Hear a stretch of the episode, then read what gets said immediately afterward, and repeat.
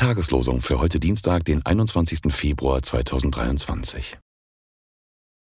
David sprach zum Herrn, Ich habe schwer gesündigt, dass ich getan habe. Und nun, Herr, nimm weg die Schuld deines Knechts. 2 Samuel 24, Vers 10.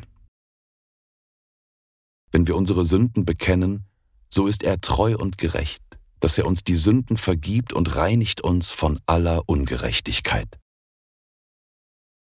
1. Johannes 1, Vers 9. Die Losungen werden herausgegeben von der Evangelischen Brüderunität Brüdergemeine.